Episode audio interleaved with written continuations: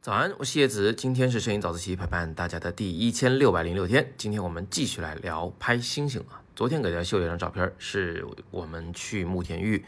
拍了一通宵的作品。呃，有同学可能会比较奇怪，就是这为什么这个是一圈一圈的呢？啊，这个是星星在空中划出来的线。我们呢，并不是说把那个相机摆在那儿，打开快门一直拍了一通宵，而是。拍了很多很多的照片，然后把这些照片呢，在后期中堆栈到一起。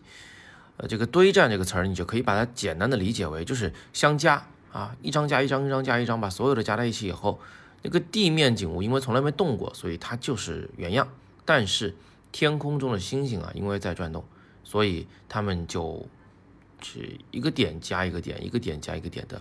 变成了一条条的弧线。右边有一个基本上没怎么动的星星，那个就是北极星。那其实这些素材照片啊，也是每一个那个单张的未经合成的照片，单拿出来，它也可以作为作品来看的。它是一张一张的单独的，就是满天星星的照片。这张照片呢，我在语音下方也已经给出来了啊，你可以自己去看一下。那么今天既然是周二，本来就该谈有关技巧方面的事儿啊，今天我就简单的给大家谈一谈。我要拍出这种满天星星的照片，到底应该怎么样去调相机的参数？那首先呢，我给大家一组参数作为一个参照标准，好不好？呃，首先呢，我们可以用二点八的光圈，然后呢，可以用三十秒的快门速度，最后用一千六的感光度。这一组参数基本上能保证你对天空的星星那个部分啊曝光是正确的。但是啊。有的时候不如人意，我昨天说过了，我的最大光圈只有四，哎，比二点八要小了一档，这个时候怎么办？这个时候我就不得不把感光度从一千六调到三千二才能够用，快门速度呢就依旧保持在三十秒就可以了。除此之外呢，还有一件事特别重要，就是白平衡，它呢最好是要达到太阳啊，就是日光那个模式下。当然了，如果你用的是弱格式拍照。你说我现在不想调，我就是要回家去在后期软件中调白平衡啊，那结果也是一样的。用日光白平衡有一个好处，就是满天的星星会变成彩色的，那些恒星啊，比太阳的色温高的啊，温度高的，它就会呈现蓝色；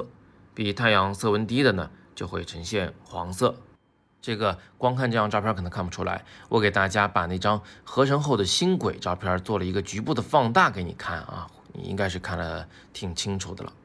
这种彩色的星星啊，虽然不能被人一眼就看到，但是它确实会让这个画面的那个丰富程度大大增加。有了以上的参数，一千六的感光度，三十秒的快门和二点八的光圈，你就能够拍出像这样满天星星的照片了。如果你也想让相机连续的拍摄一整晚，然后把那些照片呢，给它呃堆栈成一个星轨的照片的话，那么你还需要另一个设置，就是在相机里找到那个叫做间隔拍摄的菜单，然后呢，把它设为每两张照片之间的拍摄间隔为一秒啊，这是最短的时间。把拍摄的总数设为最大，然后就点击开始。这个时候相机呢就会开始第一张照片的曝光，每一张照片曝光有三十秒那么长，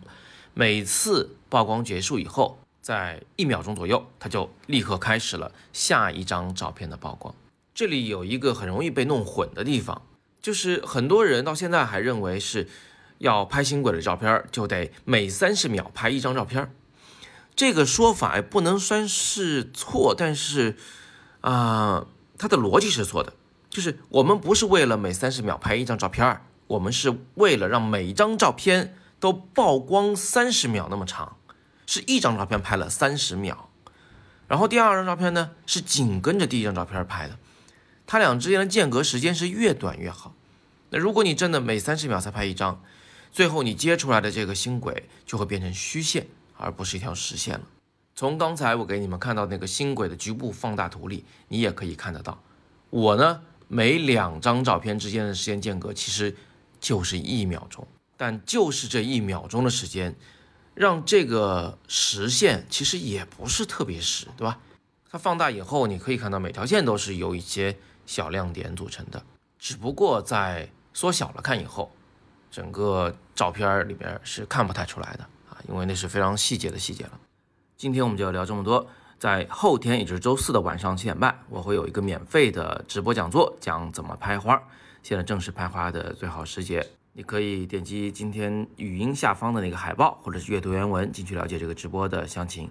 不要错过。那今天是摄影早自习陪伴大家的第一千六百零六天，我是叶子，每天早上六点半，微信公众号“摄影早自习”，